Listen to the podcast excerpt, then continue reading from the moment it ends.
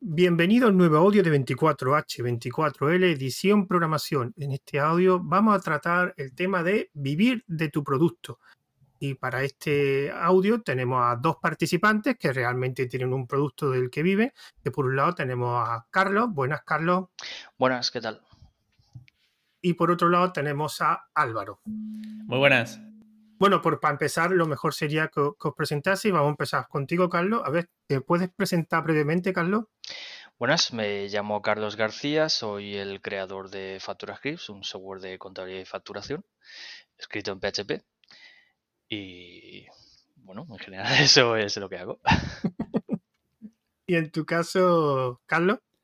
No, Álvaro, perdón. pues nada, primero, primero encantado de estar aquí en el programa. Muchas gracias por la invitación. Y, nada, pues eh, yo lo que hago es desarrollo un componente de JavaScript que se llama fullpage.js y que lo que hace es, bueno, pues crear un, ayuda a los desarrolladores a crear un componente de un slider a pantalla completa.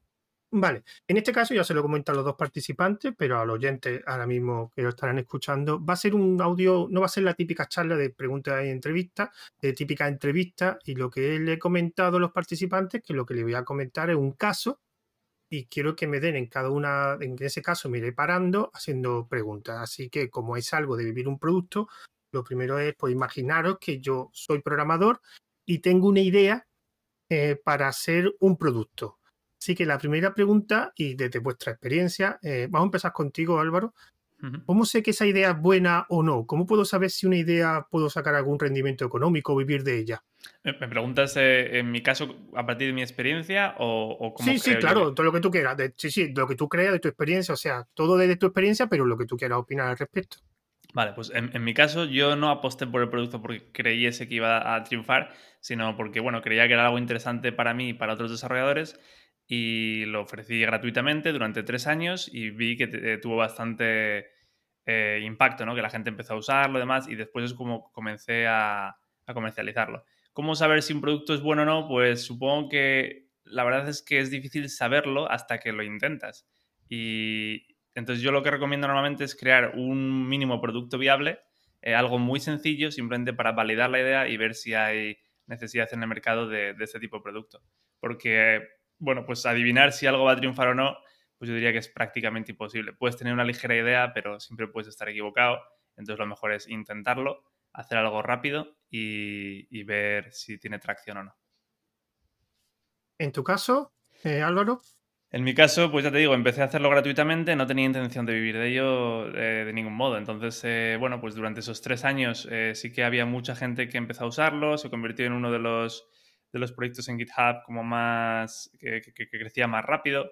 Eh, llegó a ser el producto, bueno, no sé cómo se llama, em, proyecto del, día o del mes varias veces. Se nombraba por muchos blogs y demás. Y entonces eso es lo que me hizo ver que había, que había demanda. Entonces ya luego, pues, eh, simplemente por curiosidad, probé a crear extensiones por ver si alguien las compraba y pues me llevé la sorpresa de que ya el primer mes pues eh, tuve unas ganancias que no estaban nada mal. Entonces a los seis meses dejé el trabajo.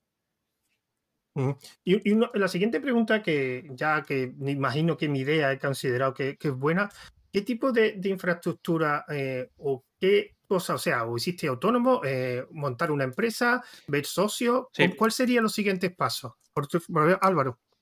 Yo lo que recomiendo a la gente es empezar como, autónomo, eh, porque es, más barato en España, más sencillo, menos papeleos. Entonces, bueno, pues yo empecé como autónomo en Inglaterra eh, para ver si esto iba a algún lado o no. Y, después ya cuando, bueno, vi que tenía cierto tipo de ganancias y tal, es cuando me pasé a, empresa, pero nada más, bueno, por temas fiscales para, para poder, eh, bueno, pues mm, para no tener que pagar tantos impuestos y temas de estos. ¿En tu caso, Carlos? Eh, sí, yo también como autónomo. Empecé directamente como autónomo. Y bueno, a mí me costó un poco más, pero bueno. Oye, una cosa, eh, cuando buscaste algún tipo, me imagino que el tema de autónomo lo llevaría algún asesor o algo. ¿Buscaste algún asesor especializado en, informática o era alguno genérico? No, uno genérico. Em, en tu caso? Yo también, uno, un asesor normal, genérico. Vale, vale, que eso cubre toda la necesidad, aunque sea más específica de software, que me imagino que será como cualquier otro negocio, ¿no? Sí, te hace la declaración de la renta también. Sí. Vale, vale. Vale, y lo siguiente bueno, ya he pensado la idea, ahora tengo que desarrollar. eh, ¿vosotros aprendiste alguna tecnología para el desarrollo de esa idea o simplemente con vuestros conocimientos pensaste, bueno, yo sé esto, lo voy a hacer en, esta tecnología? ¿O pensaste, dice, bueno, esta tecnología no es lo que está de moda o a lo mejor no me funciona, voy a aprender algo nuevo? Eh, ¿Ampliasteis conocimiento o directamente os pusisteis a desarrollar y ver lo que salía? Por ejemplo, Álvaro. Bueno, em, yo, yo soy de los que opina que, tienes que empezar a crear cosas con lo que sabes. Que si necesitas aprender algo, ya lo podrás hacer en el camino. Si ves que el producto pues tiene eh, tracción, ¿no? Entonces, en mi caso, yo empecé a hacer el componente con, con jQuery. Pues, ¿Por qué? Pues porque jQuery era algo que yo quería aprender. Quería hacer un, un plugin de jQuery y buscaba una buena excusa, un buen tema para, para hacerlo. Entonces encontré esto y pues resulta que, fue bien. A lo mejor ya estaba tirando más JavaScript que jQuery en aquella época, entonces en algún momento tuve que hacer el cambio, em, pero, pero vamos, lo hice con algo que sabía. Entonces es verdad que durante el camino vas aprendiendo nuevas tecnologías, nuevos componentes, nuevas herramientas. Entonces para mí ese es el modo más orgánico de, de hacer las cosas, o sea, empezar con algo que ya sabes y aprender en base a la necesidad. ¿Y en tu caso, Carlos? Sí, lo mismo. Eh, lo suyo es empezar a trabajar en lo que estés más cómodo, lo que más domines y cambiar o ampliar ya o cuando te encuentres con problemas o cuando amplíes el, personal, cuando quieras llegar a más gente. Entonces sí que tienes que buscar pues tecnologías que, así tengan más, más uso general. Eh, pero para empezar con, lo que más eh, cómodo te sientas. Mm. Hay, una cosa que siempre he tenido una duda para la gente que van a hacer un proyecto que pretenden, digamos, ya no solo un proyecto de software libre, sino que quieren tener algún rendimiento económico. Me imagino que eso aumentará un poco la complejidad. Tendrás que hacer algún servicio un poco o tratar algunas algunas cosas un poco más especiales porque va a vivir de ello. Y hay una cosa que siempre tengo una duda. Por ejemplo, Carlos, contigo. Eh, ¿Cuándo te crees que hace falta tener un socio o contratar a alguien para que te ayude en el desarrollo? ¿Hay algún momento, tú llegas cuando ya no puedes más o dices, antes de, digamos, que no te mueras del estrés, digamos, mira, voy a pues contratar a alguien porque si no me va a dar algo?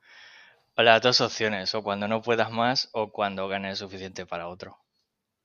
Y en tu caso, Álvaro, porque los dos sí tenéis ya gente trabajando en los proyectos vuestros, ¿no? Sí. Sí, yo también sí. En tu caso, Álvaro, ¿cuándo diste ese paso? Porque claro, eso de delegar tiene que costar, ¿no? Sí. sí.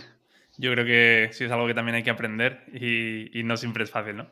Em, pues yo comencé, pues nada, también intentando, pues al final uno acaba teniendo más ideas de lo que realmente puede llegar a implementar. Entonces, eh, yo veía que, no me daba, que, no iba tan rápido como, como yo quería ir, ¿no? Entonces es cuando empecé a contratar. Y, otra cosa que tengo, además, esto sí lo he vivido yo en algunos sitios y me ha resultado algo bastante más difícil de lo que parece desde fuera. Eh, contigo voy a empezar, Álvaro. Eh, ¿Cómo decidiste contratar a alguien? O sea, ¿cómo lo escogiste? Porque eso lo he visto en algunos procesos de selección que es bastante complejo, porque claro, es un proyecto tuyo, personal, tú tienes una idea muy específica, quiero algo, pero claro, a lo mejor ni lo puedes pagar, o directamente es que ese tipo de perfil es muy difícil de encontrar. En tu caso, ¿cómo lo, seleccionaste la gente que trabaja contigo? Em, bueno, yo empecé haciendo, buscando gente por Upwork, por la página de upwork.com, sí. Eh, donde se ofrecen freelancers, ¿no? Para hacer de ciertos trabajos. Entonces, em, empecé buscando allí y lo que hacía era, bueno, poner un anuncio pero diciendo que buscaba a alguien a tiempo completo. Eh, entonces después eh, me creé mis propias entrevistas con una parte de preguntas técnicas, luego, bueno, una entrevista personal a través de la cámara para conocerle y tal. Y después también, pues, bueno, la entrevista técnica la, hacía a través de, un, archivo de Google Docs. Entonces veía, bueno, en tiempo real cómo iban rellenando las preguntas, luego las valoraba y demás. Entonces hice como, no sé, 15 entrevistas, 16, algo así, y al final, pues, de eso seleccioné a tres. Eh, de esos tres les hice una prueba pagada, donde les decía, bueno, pues tenéis que hacer esto, os va a llevar alrededor de 5, 7 eh, horas, os voy a pagar tanto y, después de esos tres, pues elegí al que me pareció que mejor lo había hecho. ¿Y en tu caso, Carlos? Eh, yo eché en mano de colaboradores, gente que ya hacía plugins para Factura Scripts y ahí fui contratando. Vale, vale. Os propongo otro caso. Eh, estoy buscando mi idea, digamos, ya estoy empezando a desarrollar, necesito gente y como acabo de comentar, estoy en un proceso de selección para escoger, perdón, para escoger a alguien. Y yo cuando me encuentro los candidatos, eh, hay tres cosas que me gusta eh, valorar. Estos tres campos que voy a decir, vosotros a la hora de escoger a los que están, digamos, colaborando con vosotros, ¿cuáles fueron de orden de importancia? Por un lado, los estudios, la experiencia y su código. Carlos, ¿cuál de esos tres? No sé si valoraste esas tres cosas, pero si tuvieras que valorar esas tres cosas, ¿cómo sería de, de más importante a menos importante? E, experiencia, código y sus estudios al final. Eh, sus estudios dan un poco igual. ¿Y en tu caso, Álvaro? Yo creo que a lo mejor fue un poco más eh, código, experiencia y estudios. Y también nombraría eh, algo más que sería las ganas de, aprender, de hacer cosas. Por ejemplo, si alguien en su tiempo libre se dedica pues, a pues, jugar con, el código, intentar hacer pequeños proyectillos y tal, mm. pues eso también lo, lo valoro bastante. Yo, voy a contar una experiencia que viví que de una empresa que, bueno, yo era de unos amigos que estuvieron buscando un, un desarrollador web y una de las cosas que no encontraba, o sea, encontraban gente de todo tipo, pero no sé si vosotros os costó, pero a ellos les costaba mucho eh, buscar a alguien con iniciativa propia.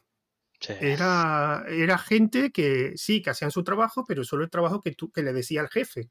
Pero fuera de lo que le decía al jefe, no se atrevían a nada. Entonces, claro, era una empresa muy pequeña y el problema era que también querían que por iniciativa propia tomaran algunas decisiones. Y, no encontraron a nadie, a nadie. Y probaron mucho. No sé, vosotros eh, tuviste problemas. ¿no?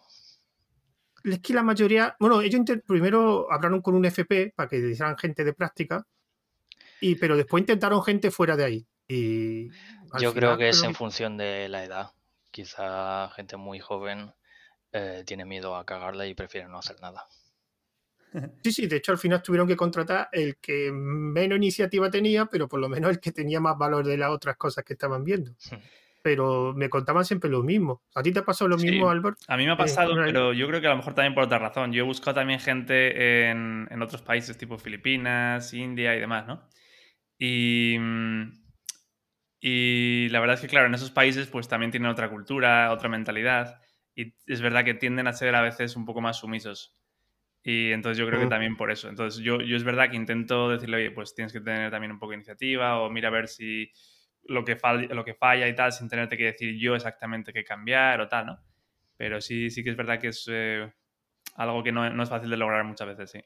Eh, eh, también tengo otra persona, que no lo he nombrado antes, que también contraté de un modo un poco diferente. Esta persona ya se dedicaba a hacer plugins de WordPress y bueno, pues yo le contacté directamente preguntando si estaba interesado en trabajar en un plugin de WordPress con mi componente. Entonces, esta persona trabaja en base a comisión. Y eh, aquí sí que veo la diferencia de que, bueno, pues ella sí que tiene iniciativa propia, sí que eh, toma sus propias ideas y demás, ¿no? Entonces, eh, pues con esta persona no, no, tengo ese problema. Pero, pues claro, es porque son un modo de trabajo muy diferente. Y, y tú, además, porque Carlos vive en España y Álvaro vive en Reino Unido, ¿no? bueno, ahora ya estoy en Madrid. Ah, que ya está en Madrid. ah, pues te iba a decir, si ves diferencia entre, porque yo tengo compañeros de carrera y, y están muy valorados los programadores españoles fuera de España. Eh, ¿Hay mucha diferencia entre los programadores españoles y programadores ingleses o alemanes o franceses? ¿Tenéis alguna experiencia con, bueno, en tu caso Álvaro me ha dicho que sí. ¿Hay mucha diferencia? Ya solo de capacidad, de... Bueno, mm, yo diría que en general no mucha. A lo mejor el problema que veo a la gente de España más que la programación en sí es el nivel de inglés, que a veces se mm. requiere para entender ciertas cosas de programación o documentaciones o, bueno, incluso comunicarte online en forums, en chats y demás. Entonces yo veo más el, inglés como, como, el problema o el handicap que tenemos y no tanto el nivel de programación. El nivel de programación yo creo que, bueno, que, que sí, en España tenemos unos buenos estudios, eh, en la universidad pues eh, nos, nos dan bastante caña, a lo mejor más que en otros países. Eh, pero bueno, al final, pues el programador también es bueno o malo dependiendo de lo que él mismo se esfuerce, de lo que él busque por internet y demás. O sea que, sí. otra pregunta que tengo, además, esto también otra duda que tengo. A la hora de desarrollar un producto, y además ahora que está de moda todo lo que es servicio web y casi se está dejando de lado la parte de, de aplicación digamos, de escritorio, eh, ¿vale la pena, digamos, sacar algún producto que sea instalable en ordenador o ya todo tiene que ser en la nube o todo tiene que ser servicio? Por ejemplo, eh, Álvaro. Bueno, pues eh, la verdad es que no te sabría decir porque no, no me dedico a hacer eh, aplicaciones de, de escritorio. Pero a lo mejor, a lo mejor Carlos sabe más. Eh, no, no, estoy muy seguro. Uh, Aplicaciones de escritorio, mm, yo no le veo ni futuro ninguno. Ya todo va a ser en la web. Yo, ¿no? yo creo que sí hay una tendencia a moverlo todo a la web. Em, de hecho, bueno, hasta, hasta los IDE. Claro, sí. sí. O sea que ya, bueno, de todas formas, eh, las servicios web, cosas como Electron, las puedes cambiar después a una aplicación. ¿Y en móviles? ¿Creéis que vale la pena algo de escritorio o ya también tienes que enfocarte mucho a móviles? Sí, te tienes que enfocar mucho a móvil también. Sí. Pero hay, pero por ejemplo, tú, Carlos, tu aplicación en móvil mm, es muy eficiente o lo suyo es con, en tu caso, digamos. Bueno, estamos preparando nuevos formularios que funcionen mejor en móvil. pero hay, que enfocarse a eso. Eh, hay más móviles que, ordenadores. Pero en el mercado empresarial también se está. Sí, sí, bueno, en tu caso, Álvaro, es un servicio web, con lo cual me imagino que lo de los móviles lo tenías pensado desde el primero, ¿no? Claro, bueno, seguramente no desde la primera semana, pero, pero sí, eh, sí, sí que es algo que, tienes que estar preparado para lidiar con dispositivos eh, táctiles, eh, pantallas de pequeña resolución y ofrecer diferentes alternativas responsive y demás. Entonces, sí, totalmente. Y bueno, incluso, sí, lo, que has nombrado antes de aplicaciones de escritorio y demás, pues lo que se ve hoy en día es que aplicaciones como Figma y demás, pues son también lo que se lleva eh, en el ámbito de diseño y demás, y son todo a través de una aplicación web, o sea que, la potencia está ahí. Eh, supongo que Photoshop también en algún momento dará el paso. Y bueno, herramientas de, bueno, tipo Word y demás, pues también ya poca gente usa un Word normal, ¿no? Todos usan el Google Docs o el de Microsoft, tal. Claro, el problema es que si se va trasladando todo al, a la nube, eh, cada vez hará falta menos hardware. O sea, se comprará la gente, bueno. digamos, bueno, aunque la Siempre necesitarás pantallas más grandes o con mejor resolución o más, más conectividad, pero no potencia en sí. Mm. Una, otra pregunta que tengo, eh, bueno, ya tengo desarrollado, ya tengo mi, mi empleado, eh, pero hay una cosa que no entiendo muy bien que eso le pasará a muchos programadores, pasaría a vosotros, sería, digamos, las tareas externas a la programación. Y una de ellas sería la financiación. ¿Cómo realmente creéis? Bueno, vosotros habéis financiado de una forma, pero ¿os seguiríais financiando de la misma forma que hiciste en vuestro primer proyecto, Álvaro? Em, ¿Financiando a qué te refieres? A, a conseguir ingresos para tu proyecto. Em, pues seguramente. Eh, o sea, a mí eh, la idea de, de, haberlo hecho gratuito durante tres años pues está bien. A lo mejor hubiese reducido los tres años a dos o a uno y medio, em, pero sí que lo hubiese dejado gratis un tiempo, porque yo creo que eso da un buen impulso al principio. Eh, bueno, hace que la gente colabore más con tu proyecto, que se hable más de ello en los blogs y demás. Entonces, como que te hace un marketing gratuito de algún modo. A lo mejor hubiese empezado antes a vender extensiones y también a, poner un precio a, la licencia en vez de ofrecerla de manera gratuita.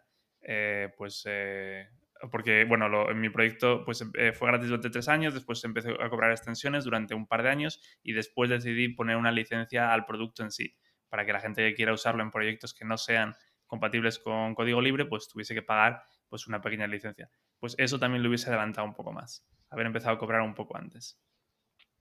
¿Y en tu caso, Carlos? En mi caso hubiese empezado con modelo dual software libre y software como servicio. Ah, porque, es lo que veo más, más rentable y ingresos más estables, mientras que en venta de plugins o de licencias pues te la compran una vez. Eh, luego tienes que sacar mucho, te obliga a desarrollar mucho para forzarlos a que compren de nuevo la licencia o para incentivarlos, mejor dicho, para que compren de nuevo la licencia. Y en proyectos así hay muchas veces que no puedes estar añadiendo funciones continuamente, te toca refactorizar, te toca repensar algunas partes y eso nadie te lo va a pagar. Entonces hubiese empezado casi directamente con un modelo dual de software libre y a la vez te ofrezco eh, lo mismo en software como servicio online para que tú lo pruebes. Hubiese empezado así directamente. Porque eh, una cosa, porque vosotros son dos proyectos de software libre, pero me he dado cuenta de una cosa, que eh, ¿creéis que la comunidad tiene cultura, la comunidad, no la empresa, tiene la cultura del pago por un software libre? O digamos, o mejor enfocarse más a la parte empresarial del software libre, donde sí es posible conseguir más dinero que los usuarios. Por ejemplo, Carlos, ¿qué opinas? Eh, sí, mejor la, parte empresarial. la parte de comunidad ah, no suelen pagar y tampoco se suele colaborar mucho eh, se suele colaborar, pero en una proporción que no es lo la que uno se espera. O sea, uno se espera poca, pero no se espera tan poca colaboración. bueno, es que es verdad, participar en un proyecto de software libre requiere un conocimiento, conocer el programa, y bueno, en tu caso y en el de Álvaro ya son herramientas complejas como para, para digamos, eh, colaborar con código, ¿no? Ah, bueno, hay muchas formas de colaborar, pero ni eso. Bueno, vale, vale, vale. ¿Y en tu caso, Álvaro? yo, estoy de acuerdo con Carlos, eh, con Carlos eh, en que hay poca, poca colaboración en general. De vez en cuando sí que sale un pull request y tal, de cambiar una cosilla, cambiar un par de líneas, eh, pero no hay mucho. Y, y, no es por el hecho de que ya haya una persona detrás ganando dinero y pudiendo vivir de ello, porque yo también cuando lo ofrecía gratuitamente durante tres años, pues había bastantes pocas colaboraciones simplemente que la gente pues tampoco va a meter su tiempo para trabajar en un proyecto ajeno que, que no está al nivel de React o de Vue, ¿no? Em, y mm, respecto a la pregunta eh, que hacías, eh, bueno, pues yo creo que en mi caso, em, eh, el tema de la licencia, pues la vendo tanto a particulares como a empresas, em, porque claro, es una licencia relativamente barata y, y, y bueno, pues no, no, puedo hacer lo que hace Carlos, por ejemplo, que es el tema de ofrecer un servicio, una suscripción mensual o anual, porque es un componente de JavaScript y es un poco más complicado. A lo mejor lo intento en algún momento, pero, pero bueno, no es, no es fácil. Y bueno, pues em, en, mi caso, tanto empresas como particulares son, son, son los que compran y, y, Bueno, no sé si estoy respondiendo a tu pregunta, no, sé si me ha olvidado sí, sí, sí, sí, sí. No, pero entonces, mm, por, bueno, por resumir, o la idea que, de lo que habéis dicho es, si yo tengo un proyecto, una idea de software libre que ya he desarrollado, eh, lo suyo sería enfocarse en la parte financiera, o sea, o, enfocarme a los clientes empresariales, aunque darle posibilidad de, de, forma gratuita a los usuarios para probarlo, ¿no? Pero que si tengo un proyecto que sea enfocado al ámbito empresarial, porque al ámbito de usuario digamos, de escritorio o de cualquier tipo de usuario, va a ser complicado tener algún retorno. Vas a estar tú solo. Sí, estoy de acuerdo eh, también en que es más fácil orientarlo al, claro, al, ámbito laboral, ¿no? O sea, la, gente que a lo mejor compra mi componentes porque quieren hacer una página web para, para su pequeña empresa o para su pequeño negocio, si son autónomos, eh, pero normalmente sí, suele estar relacionado con, con el tema laboral. Eh, y además yo añadiría que también es donde más dinero hay en los negocios. O sea, tú si creas un producto orientado a los negocios, puedes poner precios bastante más altos que si lo orientas a, los usuarios normales, ¿no? A las personas. Y entonces puedes crecer mucho más rápido si, si haces algo que ellos realmente valoren. Y además necesitas menos cantidad de clientes, por lo tanto también es más mantenible a largo plazo y demás. Porque claro, cuando estás comenzando a desarrollar el proyecto y ya sacas las primeras versiones y a lo mejor todavía no tienes el nivel para venderlo en el mercado empresarial y requiere algunos ingresos, digamos, para, pues, para motivación más que para... Porque vosotros cuando empezaste me imagino que el tema de Patreon y todo esto de Coffee no estaba disponible. Pero ¿realmente creéis que un proyecto de software libre se puede mantener, aunque sean los primeros pasos de donaciones, Patreon, Coffee, similares? Alguno quizás sí. Pero si puedes ir hacia el modelo de software como servicio, no solo vas a tener financiación, vas a tener feedback directo del cliente. Sí, yo creo que, es, que no es fácil lograrlo. Eh, el tema de Patreon y demás, a no ser que tengas un proyecto gigante tipo Vue, que creo que el chico de Vue sí que ganaba unos 30 mil dólares al mes, pero a través de Patreon creo. Eh, pero... Ah, ¿no tiene, apoyo de, ¿no tiene apoyo de ninguna empresa? O bueno, o sea, a lo mejor tiene también. Yo cuando lo miré en su día, el chico tenía una página de Vue y tenía, pues, creo que 30 mil dólares al mes en donaciones. Pero, pero claro, no sé si, o sea, a lo mejor hoy en día ya tiene alguna empresa detrás o lo que sea, pero vamos, que no, que no es fácil a no ser que sea un proyecto que, que está siendo el hit en el momento, ¿no? Claro, es que no enfocamos mucho a los éxitos, pero no vemos que después de los éxitos hay 200 fracasos. Claro, De hecho, yo suelo nombrar mucho no se ven. el tema de la cantidad y cantidad de proyectos que hay en GitHub que, eh, pone, em, pues, el proyecto ya no está mantenido, ¿no? Eh, o sea, muchos proyectos mueren por el no tener eh, financiación detrás, porque no puede estar una persona trabajando horas y horas y horas de manera gratuita. Entonces yo creo que al final cuando pagas por un producto lo que haces es ayudar al desarrollador a que pueda seguir trabajando en él, asegurarte de que sea un producto mejor y que al final pues eh, sea un win-win para ambos, ¿no? Para el desarrollador y para la persona que va a usar el producto. Yo, por ejemplo, eh, otro audio que he grabado para, este evento, que era de programación en BIM, no sé si lo que sabéis BIM es, digamos, una cosa relacionada con arquitectura. No me pidáis una explicación mejor, porque yo tampoco me enteré. Era una persona que había hecho una librería para componentes de, esa tecnología y era software libre. De hecho, no quería cobrar por, el, por ese software, pero es verdad que después un estudio de arquitectura lo contrató y se dedica a hacer lo mismo que estaba haciendo en su casa, básicamente. O sea, esa, pero claro, eso es muy complejo, tiene que ser un producto de mucha calidad y que sea muy interesante para que la empresa, te encuentre, porque cuántas empresas eh, de arquitectura, de, cuántas empresas que no sean de informática se meten en GitHub a buscar gente. Claro, claro. Y, y, pues me ha aprovechado, Carlos, porque la siguiente pregunta iba relacionada con eso. Si yo tengo un producto y nadie me conoce, ¿Qué cualidades de marketing? O sea, ¿hace falta cuando llega a cierto nivel gastarte dinero en marketing, Carlos? Tanto como gastar dinero, más que nada gastar tiempo. El dinero, bueno, yo he probado algo con anuncios de Google, no soy nada experto y no me ha funcionado nada, he tirado el dinero. Me ha funcionado más pues moverte por, o bien por foros, bien por, por blogs, cuando había más blogs de software libre, pues ir comentando ahí y moverte un poco, darte a conocer, eh, invertir tiempo, más que nada. Sí, yo creo que sí, lo que dice Carlos es más, más tiempo y demás. Yo también probé Google Ads en algún momento con alguna cosilla, pero tampoco funcionó muy allá. Eh, aunque yo diría que en mi caso lo que fue un marketing de manera más orgánica fue el ofrecer el producto gratuitamente durante tres años. Entonces eso ya te genera un marketing de, manera natural, ¿no? los blogs, la gente empieza a compartirlo. Si es algo de pago, la gente es un poco más reticente a compartirlo porque saben que hay alguien que se va a beneficiar al final, ¿no? Em, entonces yo creo que eso me ayudó bastante en ese, en ese aspecto. Eh, hoy en día también eh, sí que he empezado, sobre todo este año, a, a, crear más contenido en el blog, ¿no? Con la intención de, de hacer un poco eh, marketing de contenido, ¿no? Pues llegar a posicionarme con muchos términos en Google para llegar a, más usuarios potenciales. Eh, gente que a lo mejor está interesada en, yo qué sé, en diseño web, diseño de portfolios, pues a lo mejor acaba también interesada en mi, en mi producto. Entonces he empezado a meterle un poco más de caña este año en eso. He contratado más gente para que escriban en el blog y bueno, he rediseñado el blog y he invertido también un poco en herramientas de, posicionamiento. Entonces, em, pues es lo que estoy intentando este año como marketing eh, pero aparte de eso tampoco he hecho mucho más.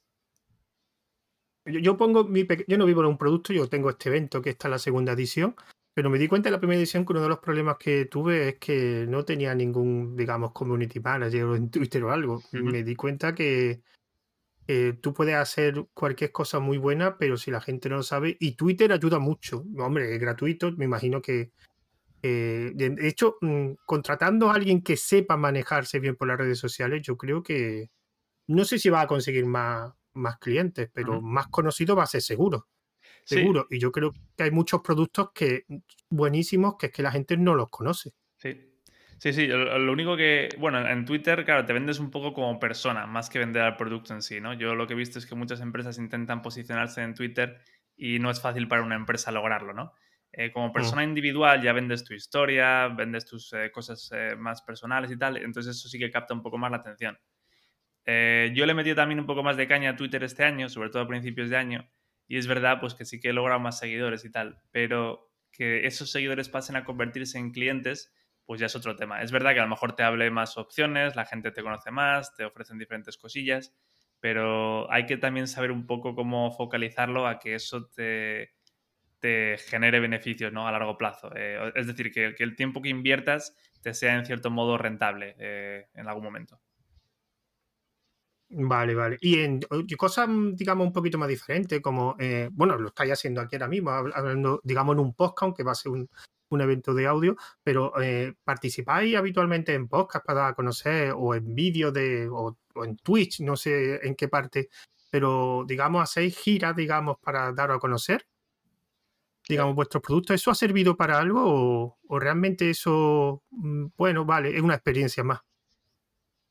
Por ejemplo, Carlos. Bueno, Carlos que ya Pues- participa conmigo. Sí. No lo sé, no tengo, no tengo datos, tampoco he participado en muchos. No te sé decir cuánto impacto tiene, pero no suelo, no suelo hacerlo. ¿Y en tu caso, Álvaro? Eh, claro, yo creo que es difícil eso, ver, saber un poco el impacto, sobre todo en tema de estos de, de podcast eh, o incluso de pequeños webinars y demás, ¿no? Porque, pues, bueno, no tenemos eh, estadísticas muy fiables de, estos, de estas herramientas, ¿no? Bueno, tú sabrás más que yo, eh, José. Em, pero... no, no, no. ¿no? En los podcasts, No pocas medidas.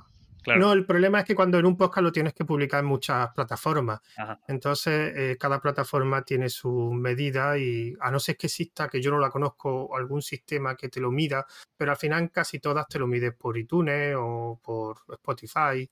Entonces, no sabes muy bien. En verdad, yo no sé cuántos oyentes tengo en, un, en mi podcast. O sea, puedo sumarlo, Claro, pero es que cada uno a lo mejor hace una métrica diferente. Entonces, claro, claro. no lo sé. Pues... Puedo tener un rango. Pues sí, es un poco difícil en ese aspecto. Eh, Yo sí que he hecho algunos eh, podcasts, no sé, pues no sé, a lo mejor tres, cuatro este año puede ser, eh, y algún otro webinar eh, otros años y tal.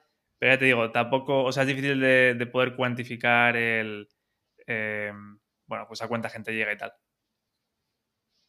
Bueno, y ahora eh, ya tengo el producto, eh, ya tengo gente que me ayuda. mm, y esta es la cosa que siempre me ha resultado más difícil. Cuando ya has sacado, digamos, tu primera versión más o menos estable y ya estás moviéndola, incluso alguna empresa te ha contratado o ha pagado por tu producto y ya está, digamos, en el lanzamiento. Vale, ¿y ahora qué? ¿Qué es lo siguiente que tengo que hacer? Álvaro. Em, bueno, sobre todo tener a los clientes contentos.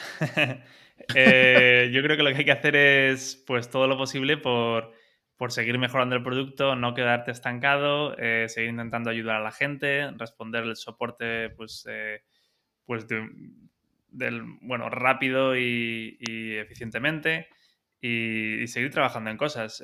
Yo creo que también em, viene bien bueno, diversificar un poquillo a veces y intentar hacer también diferentes proyectos eh, para, para ver si alguno de ellos también acaba eh, tirando bien, ¿no? O sea, si ya tienes la, la estabilidad económica que te da un producto y relativamente, pues, eh, bueno, tienes tiempo libre para poder dedicar a otras cosillas, yo creo que viene bien también probar diferentes eh, productos, diferentes cosillas y ver si alguno también tira bien, ¿no? Pero, y bueno, y luego también si quieres seguir creciendo, pues a lo mejor considerar invertir en marketing. Eh, pues claro, hay un momento que es posible que, que llegues a una meseta, ¿no? Que te estanques un poquillo. Entonces, ver también qué, qué opciones o qué, qué es lo que puedes hacer para seguir creciendo. Porque la idea, eh, bueno, es seguir creciendo, ¿no? Eh, sobre todo, Claro. bueno, como, eh, o sea, cuando trabajas para una empresa, pues claro, al final eh, no ganas lo mismo un mes que otro, ¿no?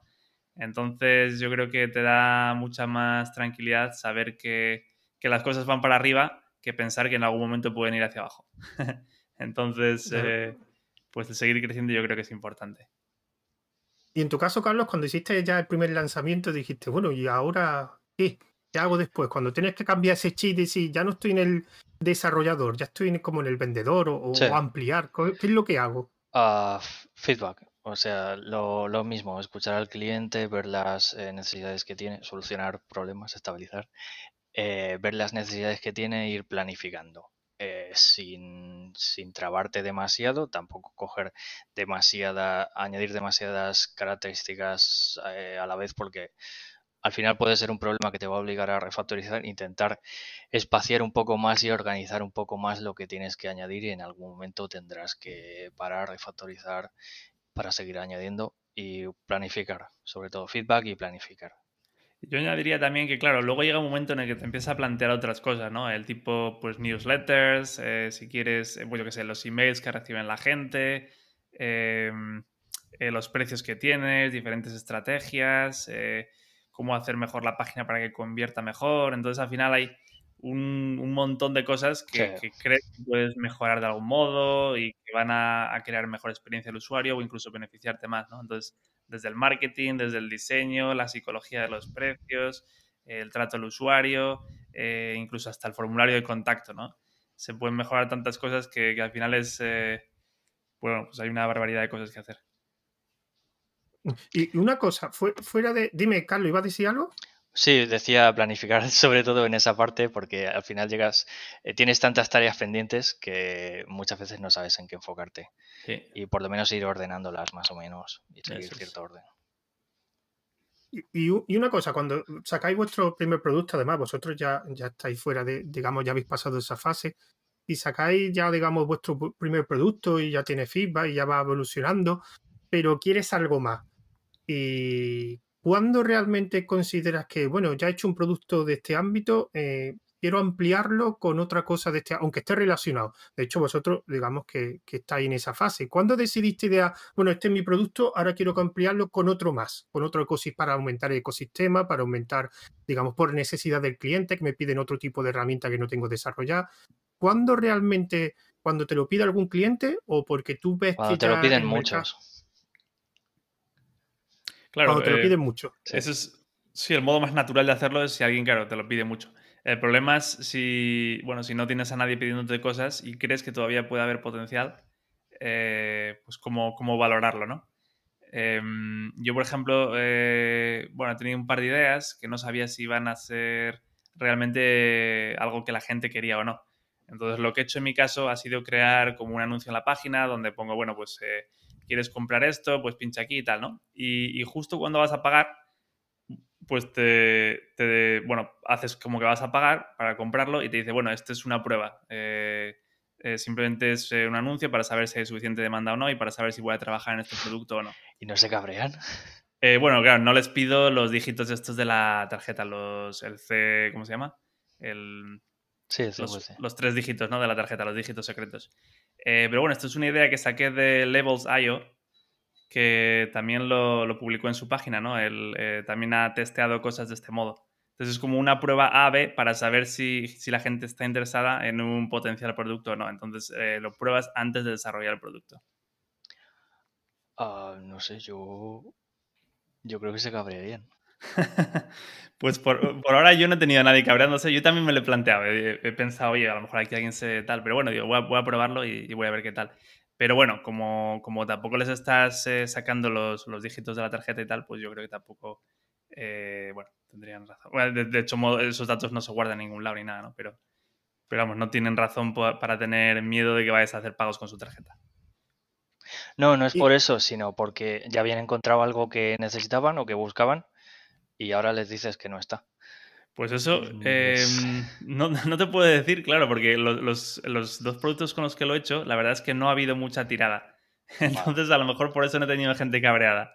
Pero, pero, pero sí, a lo mejor es, a lo mejor eh, puede ocurrir, no lo sé.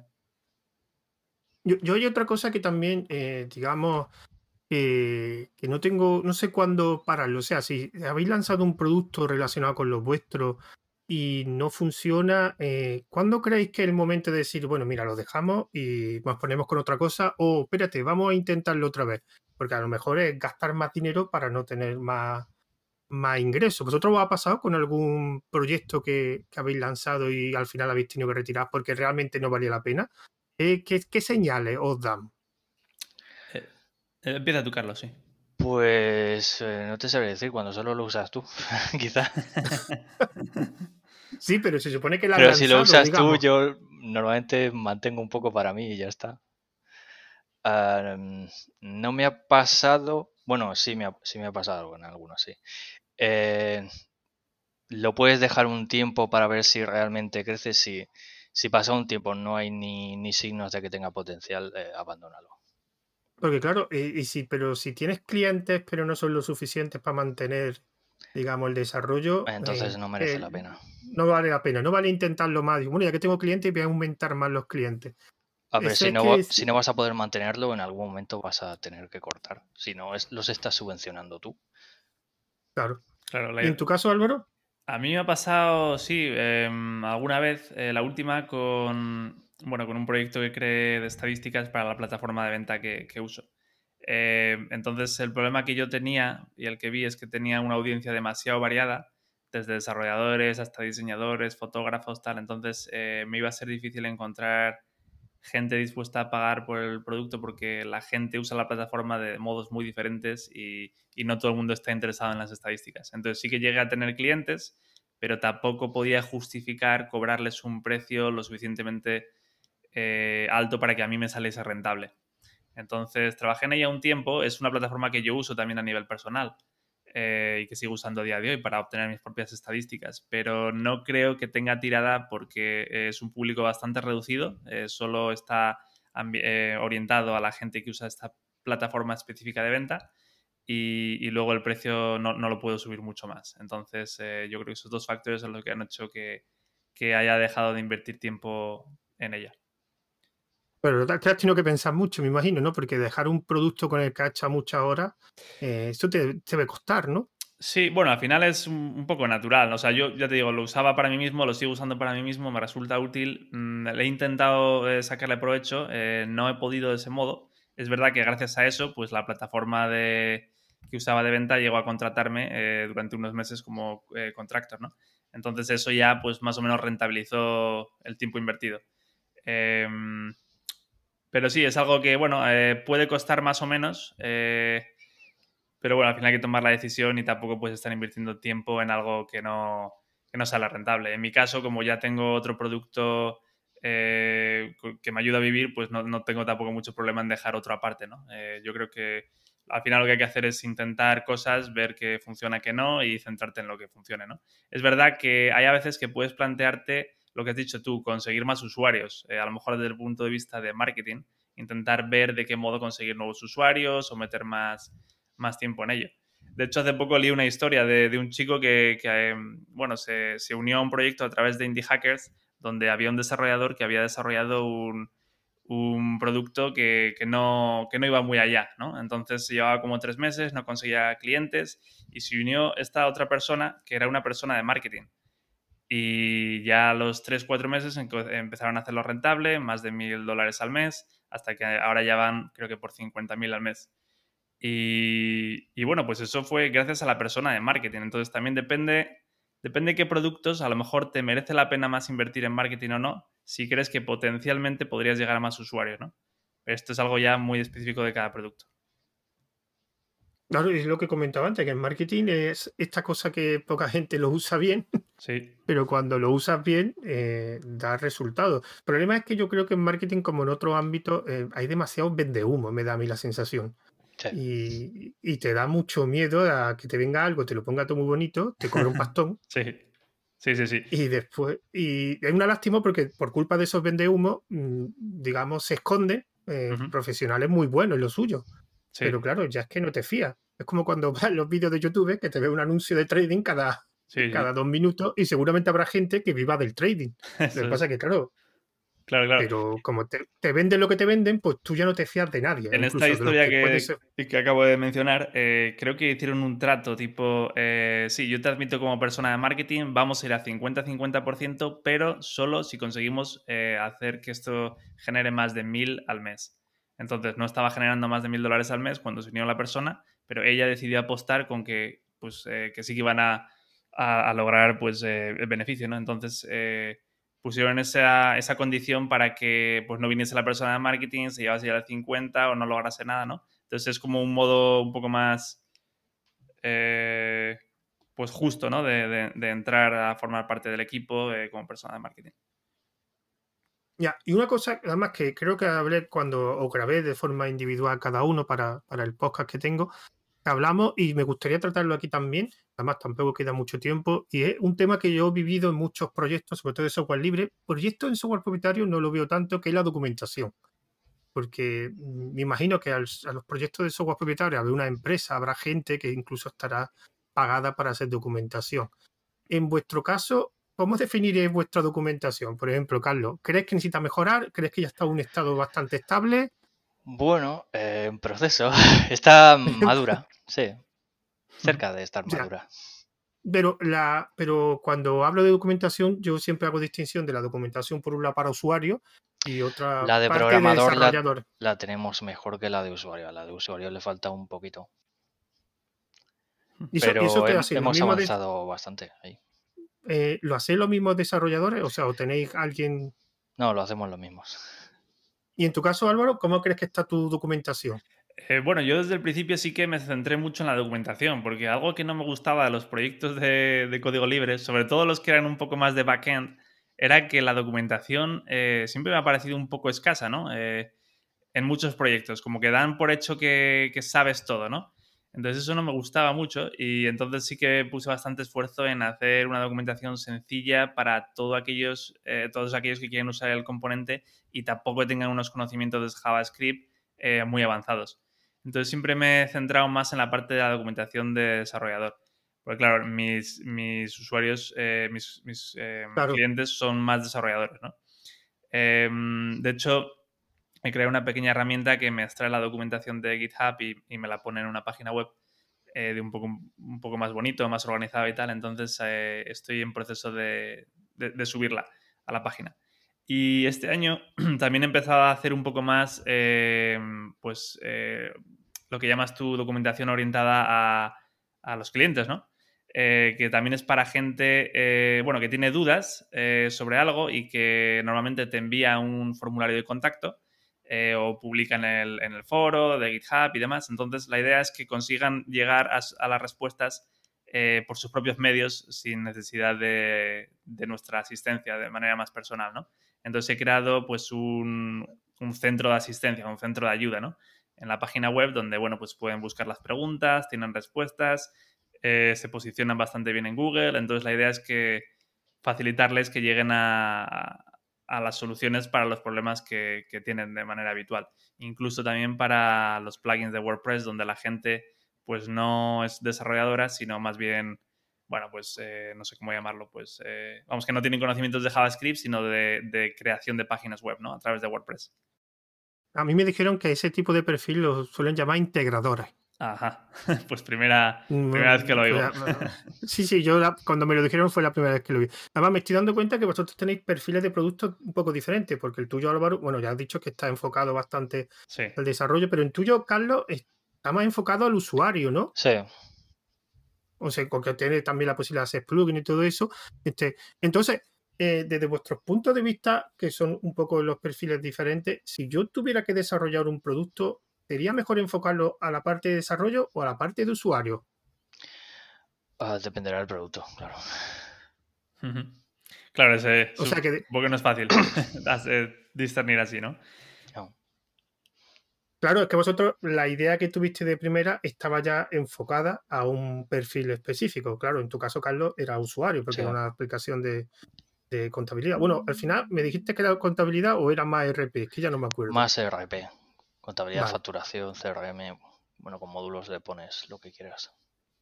Y en tu caso, Álvaro, eh, por donde te enfocaste siempre fue por el, desarrollo. Oye, una pregunta. Eh, eh, ¿Tenéis pensado, digamos, hacer el perfil contrario? Carlos, por ejemplo, enfocarte más a una herramienta de desarrolladores y en tu caso, Álvaro, a alguien más de usuario? Ah, no, por ahora no. Bueno, tenemos algunas cosas eh, en plan el Laravel para creación rápida de ciertas plantillas, ciertos componentes de plugins, pero solo eso.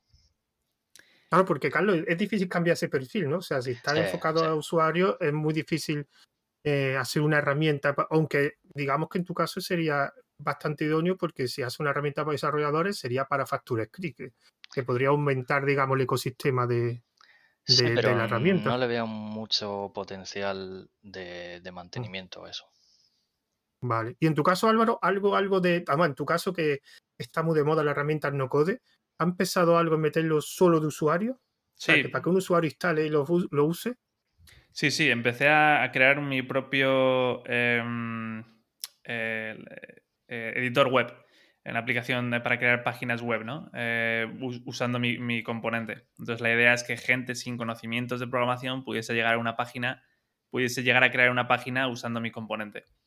Em, lo único que lo dejé un poco parado eh, el año pasado, a partir de octubre o así, pues me tomé un pequeño respiro y, no lo he vuelto a retomar desde entonces por, bueno, diferentes razones, eh, pero sí que tengo intención de volver a trabajar en él. Entonces sí que tiene varios usuarios, em, pero ya te digo, lo dejé un poco parado.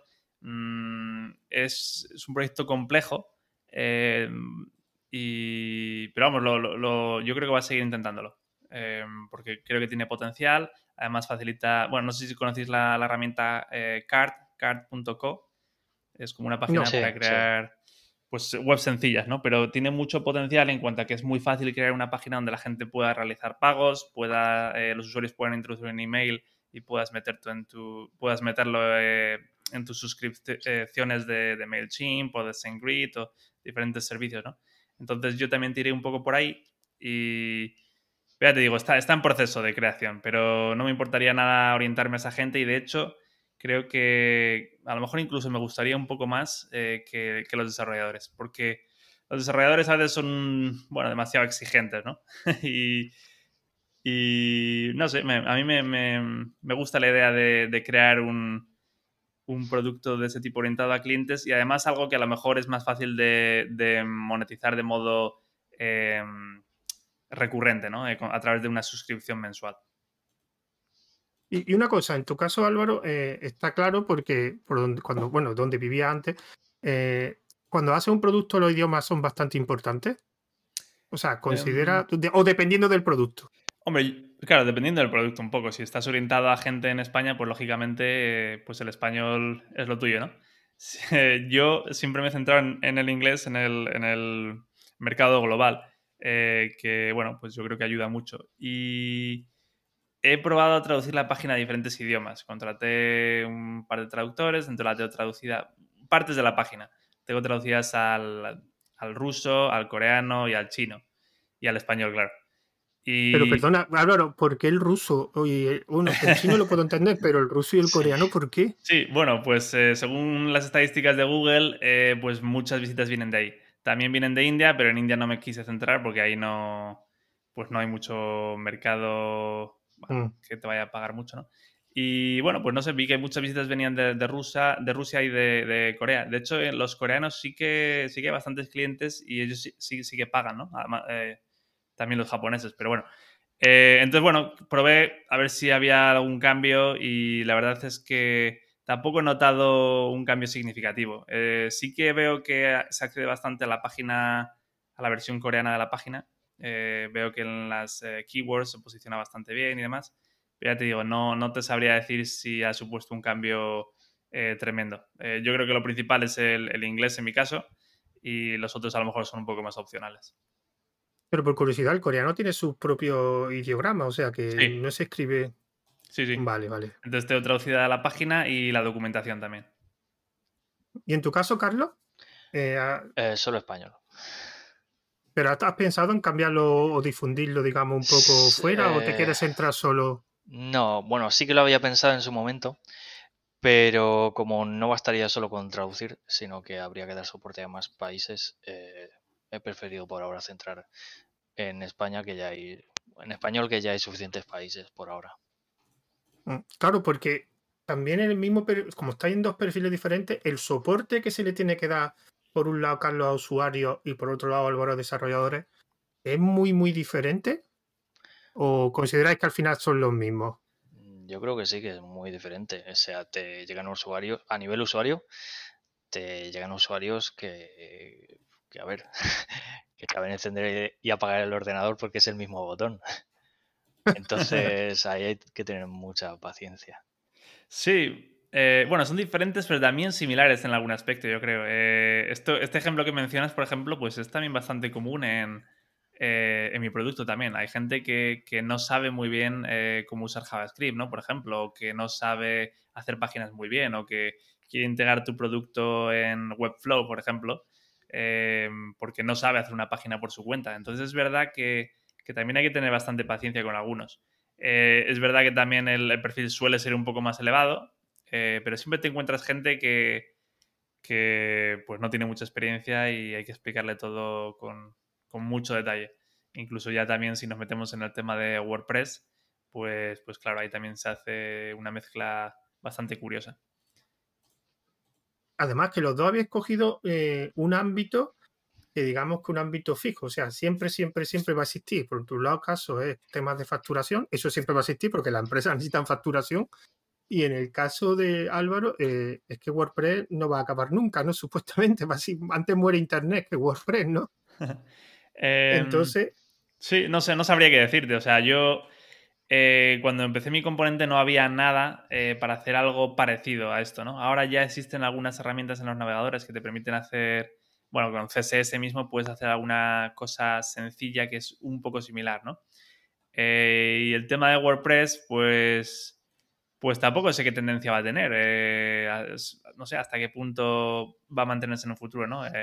también están tirando bastante herramientas tipo Webflow eh, o incluso Wix, ¿no? Si nos ponemos, pero...